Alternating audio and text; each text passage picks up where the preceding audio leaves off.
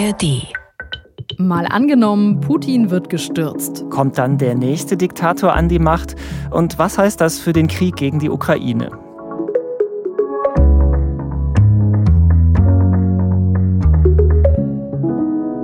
Hallo, ich bin Birte Sönnigsen. Und ich bin Markus Sambale. Und wir arbeiten beide im ARD Hauptstadtstudio und spielen in jeder Podcast-Folge ein Zukunftsszenario durch. Und dieses Szenario, das haben wir gewählt wegen der aktuellen Ereignisse in Russland. Denn das, was da passiert ist, das war ganz schön chaotisch. Und ganz schön undurchsichtig. Man fragt sich, sollte das wirklich ein Putsch gegen Putin werden? Was so richtig dahinter steckt, das werden wir wahrscheinlich so bald gar nicht erfahren. Darum soll es heute auch gar nicht gehen, was da genau passiert ist, sondern wir machen uns Gedanken darüber, wozu das in Zukunft führen könnte. Oder auch nicht. Könnte Putin wirklich die Macht verlieren? Vielleicht gestürzt werden? Viele Experten und Expertinnen, die sprechen zumindest von einem echten Einschnitt. So sieht es auch Russland-Expertin Sarah Pagung. Das hat eine Schwäche des Systems gezeigt, einen Kontrollverlust. Und ich glaube, das ist ein Geist, den kriegen sie nicht wieder in die Flasche zurück. Ist das vielleicht der Anfang vom Ende für Wladimir Putin als Präsident? Dann könnte sich die Tagesschau in der Zukunft vielleicht so anhören. Nach dem Sturz von Wladimir Putin ist in Russland Chaos ausgebrochen. In Moskau und anderen Teilen des Landes herrschen bürgerkriegsähnliche Zustände. Geheimdienste, Armee und Nationalgarde streiten um die Macht. Wer Putins Nachfolger wird, ist noch völlig unklar. Das ist ein Szenario, lange Zeit schien das richtig weit weg. Und wir beide hätten wahrscheinlich letzte Woche auch noch nicht so drüber geredet. Aber ist das jetzt ein bisschen denkbarer geworden, dieses Szenario? Also, dass es irgendwann dazu kommt, ist gar keine Überraschung für Leute, die sich wissenschaftlich mit autoritären Systemen, mit Diktaturen beschäftigen, wie Sarah Pagung, die Russland-Expertin der Körperstiftung nämlich.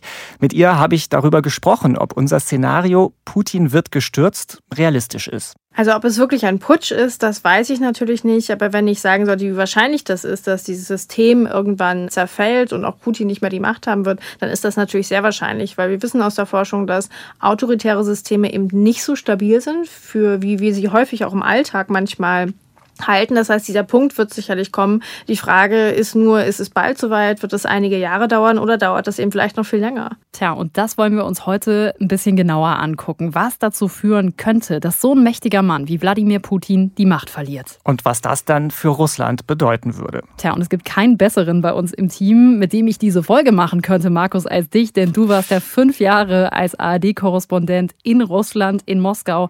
Du hast Freunde dort, du hast das Land erlebt und auch Wladimir Putin und das ganze System dort. Ja, genau. Das war eine spannende Zeit. Ich habe auch Putin bei Veranstaltungen öfter mal so live erlebt und wie alle versucht rauszukriegen, warum dieser Mann da so viel Macht hat und wie er tickt. Aber es ist schwierig. Aber ich bin mir ziemlich sicher, dass du uns heute dabei helfen wirst, vieles zu verstehen. Dann lass uns doch mal mit diesem Wladimir Putin beginnen und dem System, diesem ja, riesigen Apparat, den er um sich herum aufgebaut hat. Wie lange ist Putin jetzt an der Macht? Das sind jetzt mehr als 23 Jahre in verschiedenen Rollen, meistens als Präsident. Zwischendurch war er mal nur Ministerpräsident, aber er hat immer die Macht gehabt und inzwischen dafür gesorgt, dass das noch lange so bleiben könnte. Und nach Putin kommt in der Hierarchie erstmal eine Weile gar nichts. Naja, also formal gibt es in Russland schon eine Verfassung. Außer dem Präsidenten gibt es das Parlament, es gibt eine Regierung, viele andere Ämter und auch Gerichte. Aber in der Realität muss man sagen, dass da eigentlich niemals was gegen Putin entschieden wird. Also er ist schon der mächtigste Mann. Ja, das gilt dann auch für so Entscheidungen wie im Falle von Krieg und Frieden, also als die Ukraine angegriffen wurde von Russland, das war am Ende Putins Entscheidung? Da war es wirklich ganz klar. Also die Entscheidung, die Ukraine anzugreifen, das war wirklich auch eine persönliche Entscheidung von Putin. Ausführen kann er das aber alles ja nicht alleine. Dafür hat er eine Menge Menschen und Behörden um sich herum, die sich mhm. um alles kümmern. Und zwar, und das ist ganz interessant, mindestens in doppelter Ausführung. Ja, kann man so sagen. Also es gibt mehrere Geheimdienste, die zum Teil eher gegeneinander als miteinander arbeiten. Es gibt die offizielle russische Armee, aber dann gibt es noch eine riesige Nationalgarde. Die ist dann auch bewaffnet? Ein paar hunderttausend Leuten, ja, Aha. die im Land auch Waffen haben. Dann gibt es noch private Kampfgruppen und manche führen auch dann so ein bisschen so ein Eigenleben, immer in einem bestimmten Rahmen. Die dürfen nie zu einflussreich werden. Aber genau das ist wichtig fürs System, erklärt Sarah Pagung. Sie haben nicht nur einen Sicherheitsdienst, sondern sie haben mehrere.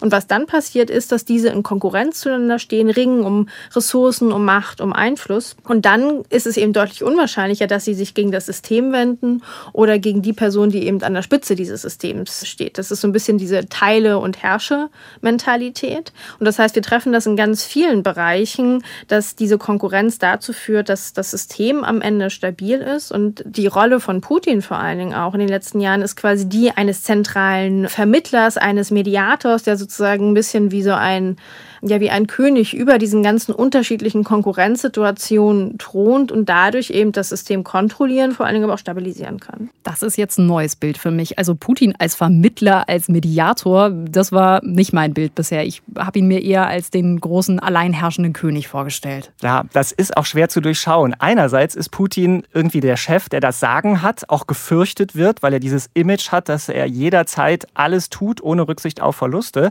Und gleichzeitig ist Putin aber nicht der Mann, der alles ganz allein entscheidet. Er hat schon auch andere Leute unter sich und neben sich, die auch Entscheidungen treffen.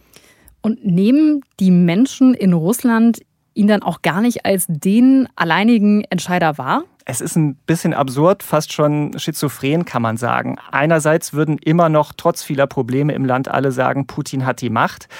Gleichzeitig, wenn dann was schief läuft, dann gelingt es ihm trotzdem immer wieder, dass dann irgendwelche anderen die Schuldigen sind und die Leute sagen, nee, Putin hat das so bestimmt gar nicht gewusst oder gewollt. Das ist eigentlich optimal für ihn, oder? Wenn es gut läuft, dann ist er der Entscheider und der Herrscher und wenn es schlecht läuft, dann waren es die anderen. Das System funktioniert auf diese Art, ja.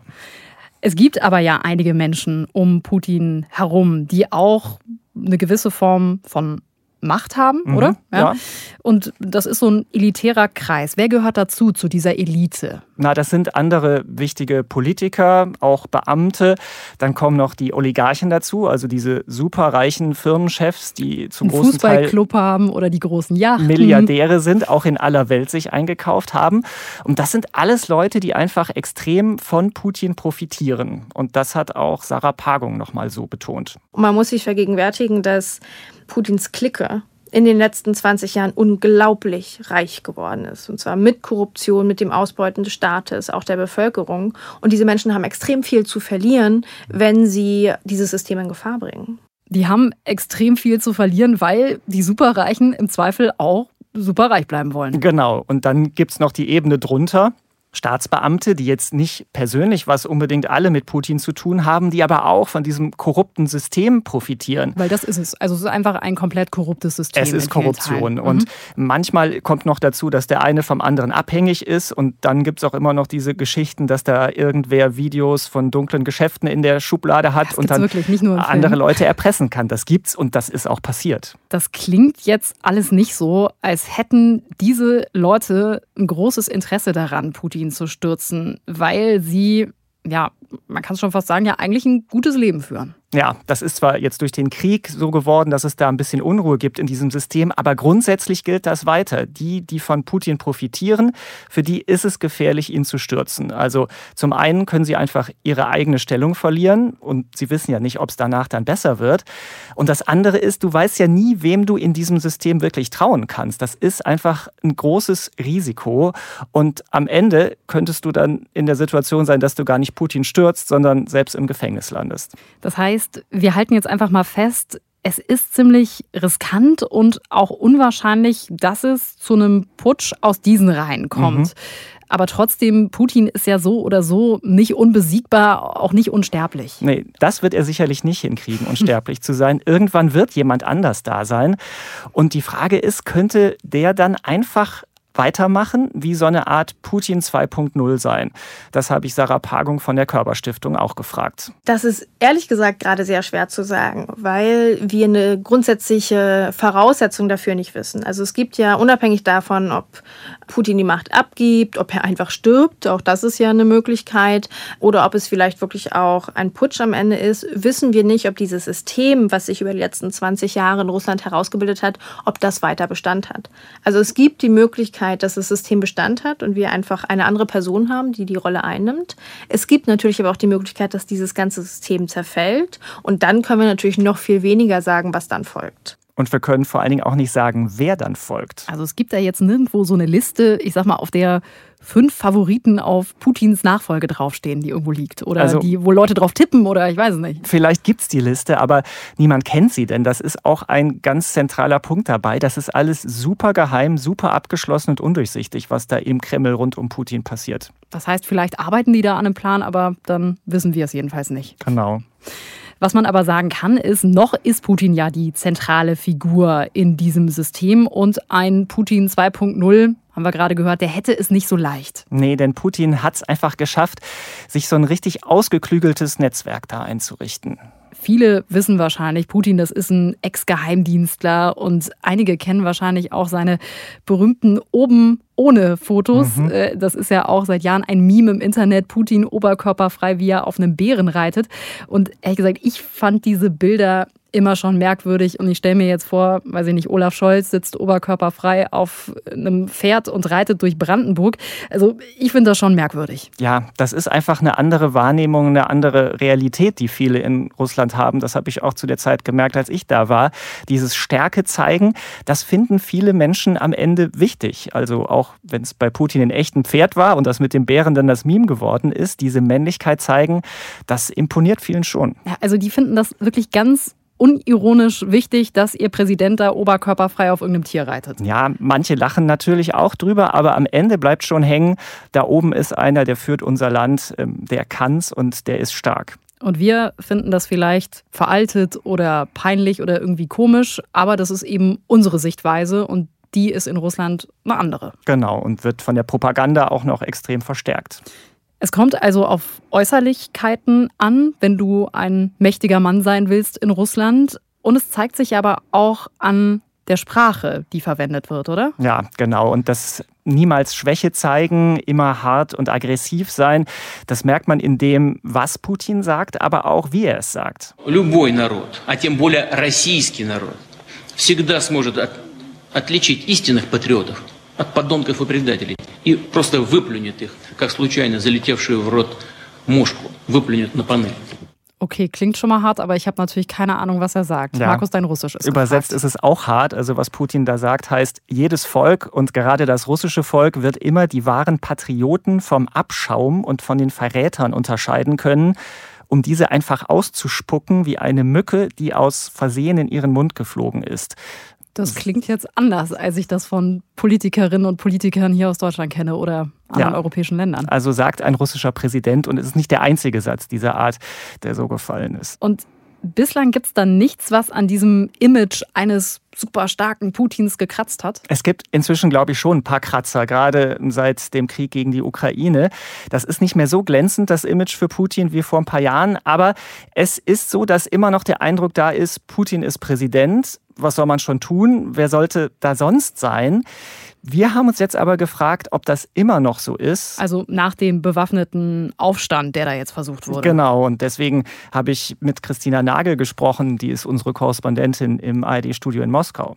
Er hat schon ein bisschen alt ausgesehen und das auch im wahrsten Sinne des Wortsinnes. Mhm. So ein bisschen alt, müde, abgespannt. Da hat man schon gesehen, es hat ihm zugesetzt, auch wenn er bei seinen Reden ja immer versucht hat, sehr aggressiv und nach vorn zu reden, hat man es ihm trotzdem so ein Stück weit angesehen. Jetzt dreht sich das langsam. Jetzt haben die Leute im Kreml ihren Sprechzettel gefunden, haben ein Narrativ gefunden, nachdem sie weiter vorgehen. Und da sagen sie jetzt eben, dem Präsidenten und den Sicherheitskräften ist es gelungen, was ganz Schlimmes abzuwenden, weil sich alle hinter ihm versammelt haben, weil das Volk gemeinsam mit dem Präsidenten unterwegs war. Das ist jetzt was, was so in die Köpfe reingeballert wird über die Propagandaschiene, vor allen Dingen über das russische Fernsehen, wo jetzt immer wieder gezeigt wird, Russland existiert weiter, weil eben der Präsident so gut und so vernünftig und so rational gemeinsam mit seinem Militär und dem Volk gehandelt hat. Das wird jetzt die große Erzählung, die daraus gemacht wird. Du kriegst ja diese Propaganda seit Jahren mit. Du glaubst also auch in diesem Fall könnte das funktionieren, dass diese Propaganda dafür sorgt, dass bei vielen Menschen, vielleicht auch im großen Teilen Russlands außerhalb Moskaus, Putin doch noch weiter als starker Mann dasteht. Ich glaube, ja, dafür wird es einfach in Dauerschleife immer wieder und wieder und wieder gezeigt. Dann werden jetzt noch ein paar Talkshows sicherlich oben drauf gesetzt, wo das auch noch mal kolportiert wird. Das wird viele dann langfristig davon überzeugen, dass es so gewesen sein muss. Und dann gibt's ja immer noch den Punkt, der ganz entscheidend in diesem Land ist.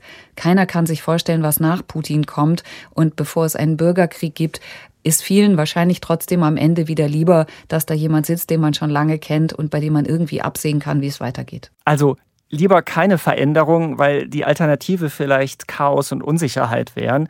Das hat natürlich viel mit der Geschichte Russlands zu tun. Da gab es ja chaotische Jahre, in denen Menschen wirklich gelitten haben und das steckt halt in manchen Köpfen noch drin. Ich fand ja auch nochmal das, was Christina Nagel auch erzählt hat, die Rolle der Propaganda. Ich glaube, das darf man nicht vergessen. Das muss man sich immer wieder nochmal bewusst machen, mhm. was das bedeuten kann. Also ich meine, wir leben in einem Land mit einer freien Presse. Wir können uns Informationen von überall holen. In Russland, du hast es ja erlebt, ist aber komplett anders. Ja, das ist so massiv und das ist so auf einer Linie, das kann man sich wirklich kaum vorstellen hier.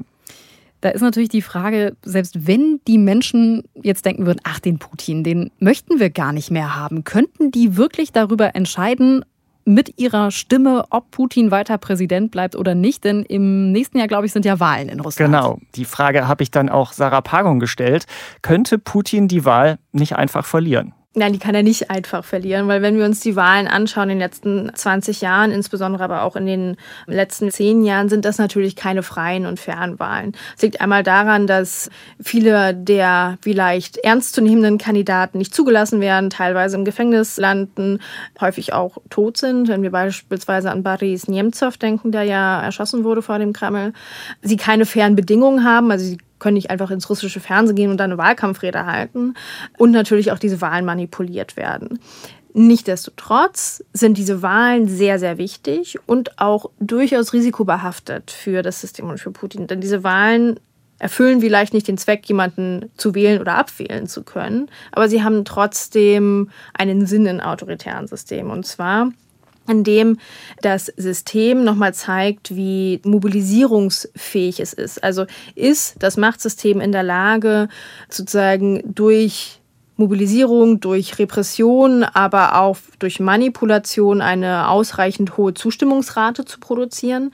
Dann am Ende, und das ist eben auch die Rolle von Putin in diesem System, abseits dieser Vermittlungsposition, dass sie Legitimität dem System gibt, weil Putin eben immer ein sehr beliebter Politiker war. Das gibt dem System Legitimität und damit auch Stabilität. Also selbst Diktatoren brauchen am Ende Wahlen, um an der Macht zu bleiben. Auch wenn diese Wahlen dann nichts damit zu tun haben, was wir von der Bundestags-, Landtags- oder Europawahl kennen. Ja, auch weil es in Russland keine echte Opposition mehr gibt, weil Putin dafür gesorgt hat. Mhm. Und die hat er ausgeschaltet und das ist auch nicht das Einzige, was fehlt. Also es gibt in Russland keine freien Medien mehr, Menschen dürfen nicht frei demonstrieren, alles wird kontrolliert und überwacht und dann eben, haben wir schon drüber gesprochen, die Propaganda, die eben genau das verbreitet, was Putin will.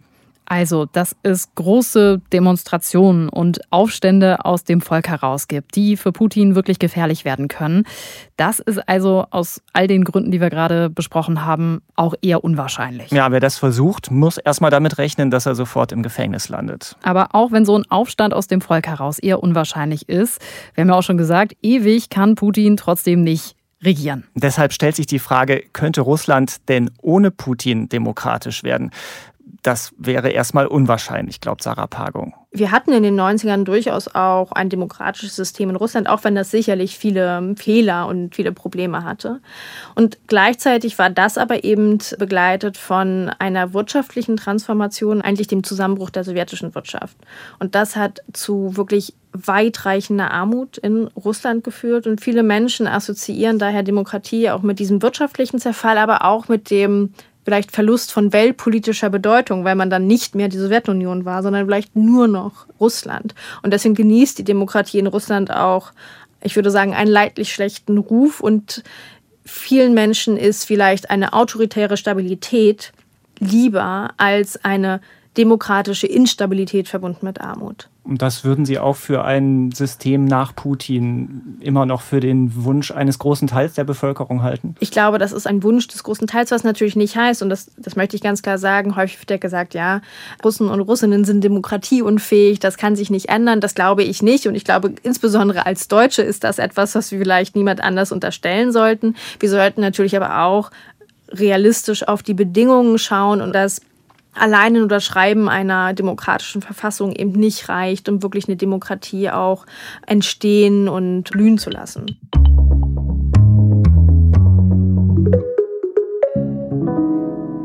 Mal angenommen, Putin wird gestürzt und ist tatsächlich nicht mehr an der Macht.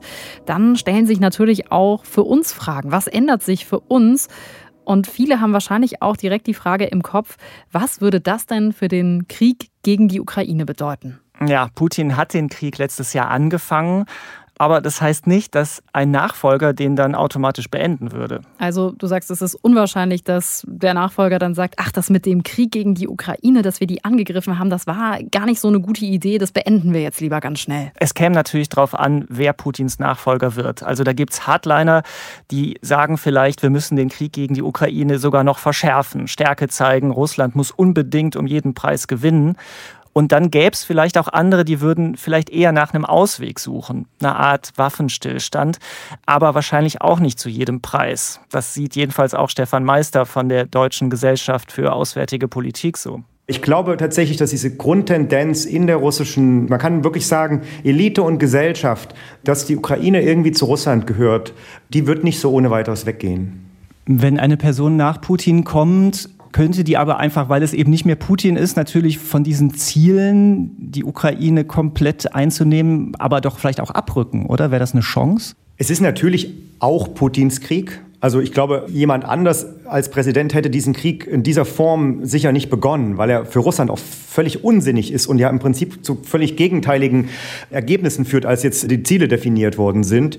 Also in der Hinsicht ist das sicher eine Möglichkeit. Also es ist einfach eine Öffnung. Wenn Putin weg ist, gibt es eine Chance, diesen Krieg zu beenden aus einer russischen Perspektive. Aber Sie müssen natürlich immer verstehen, das ist ein ehemaliges Imperium. Das ist eine kolonialistische Macht, die ihren Einflussraum absichern möchte. Deswegen wird dieser Krieg ja auch geführt. Und das ist etwas, was tief in den Eliten sozusagen drinsteckt. Ein Waffenstillstand ist das eine, aber dann tatsächlich die Ukraine gehen zu lassen, Richtung EU, Richtung NATO, was wir ja inzwischen diskutieren, da bin ich eher skeptisch. Tja, das klingt jetzt nicht nach so einem optimistischen Szenario für die Ukraine und auch nicht so, als könnte der Sturz von Putin den Krieg dann schnell beenden. Nee, schnell und im ersten Moment sicher nicht. Außer eben Putin wird durch einen blutigen Putsch gestürzt und wenn es dann dazu kommt, dass es Chaos gibt, eine Art Bürgerkrieg in Russland vielleicht. Ja, dann müsste wahrscheinlich das Militär, was gerade in der Ukraine kämpft, abgezogen werden, weil es dann in Russland selbst gebraucht wird. Genau, zumindest kurzfristig. Und das könnte der Ukraine natürlich dann die Chance geben, dass sie mit ihren Truppen vorrückt, ukrainisches Gebiet zurückerobert, also militärisch für eine kurze Zeit mal einen Vorteil hat. Aber insgesamt klingt Stefan Meister eher pessimistisch. Wir müssen wirklich aufpassen, dass wir nicht denken, wenn Putin weg ist, wird alles wieder gut. Russland ist eine destruktive Macht global, weil es so schwach ist, weil es an Ressourcen, ökonomischen und jetzt auch militärischen Ressourcen fehlt, ist es eine destruktive Macht. Also es nutzt Konflikte, es schürt Konflikte. Das heißt, ich gehe eher davon aus, dass wir eine gewisse Form von Kontinuität haben. Also, dass es jetzt nicht jemand äh, ist, der dann auf Deutschland oder Europa sofort zugeht und sagt, wir wollen jetzt wieder in das kollektive europäische Sicherheitssystem integriert werden und alles wird wieder gut, sondern ich glaube eher dieses imperiale Denken, aber auch diese Gewalterfahrung, die jetzt die Russen gemacht haben, die Menschen, die auch zurückkehren, die Rolle auch, die das Militär und die Sicherheitsorgane spielen in Russland, dass das weitergeht. Weil Krieg eben Menschen und Gesellschaften als Ganzes verändert, und zwar auf beiden Seiten, bei denen, die angegriffen werden und sich wehren, aber eben auch bei denen, die angreifen. Ja, und zwar wirklich für lange Zeit, für Jahrzehnte vielleicht. Also selbst der mit den besten Absichten, der könnte die Folgen dieses Krieges gar nicht so schnell ungeschehen machen.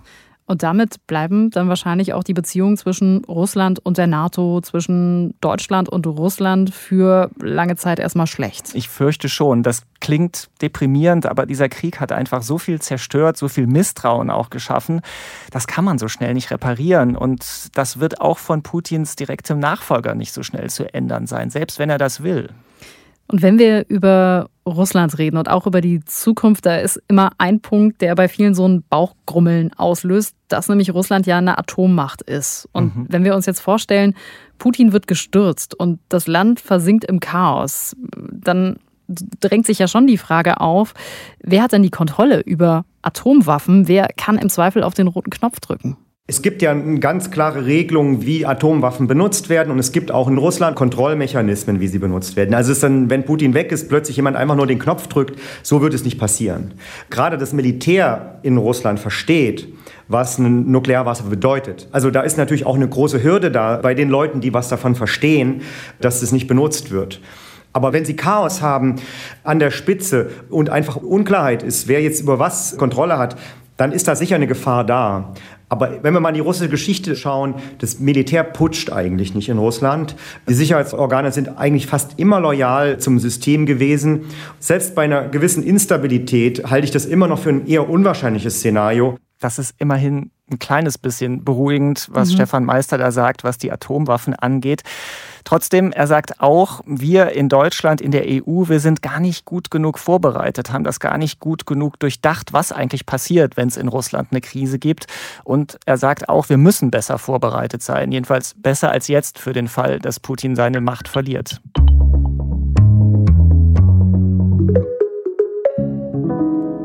Es ist ja nicht das erste Mal, dass wir uns hier im Tagesschau-Podcast mit Wladimir Putin beschäftigt haben. Falls euch noch die Frage interessiert, ob Putin für den Krieg gegen die Ukraine irgendwann mal vor einem internationalen Gericht landen könnte, dazu haben wir auch schon mal eine Folge gemacht und das Szenario durchgespielt. Hört da also gern noch mal rein. Und Markus, was nehmen wir jetzt aus der heutigen Folge mit? Also mal angenommen, Putin wird gestürzt. Ist das ein realistisches Szenario? Es ist zumindest inzwischen ein bisschen realistischer, als wir das noch vor kurzem gedacht haben. Aber es sind einfach so viele Unbekannte dabei. Aber lass doch mal zwei mögliche Szenarien durchspielen. Also wenn Putin gestürzt wird, dann könnte es vielleicht so laufen dann könnte es erstmal Chaos geben und Russland instabiler werden, wenn die Armee und andere bewaffnete Gruppen um die Macht kämpfen. Im schlimmsten Fall kommt es sogar zu einem Bürgerkrieg. Putins Nachfolger, der könnte noch radikaler sein. Dadurch könnte sich die Diktatur in Russland noch weiter verschärfen. Der Krieg gegen die Ukraine würde weitergehen, vielleicht sogar noch brutaler, weil auch der neue Machthaber meint, die Ukraine sei nicht unabhängig, sondern soll zu Russland gehören. Und das Verhältnis zu Deutschland und zur EU verschlechtert sich noch weiter. Russland würde international von noch mehr Ländern isoliert. Das wäre ein mögliches Szenario. Es könnte aber auch anders laufen, wenn Putin die Macht verliert.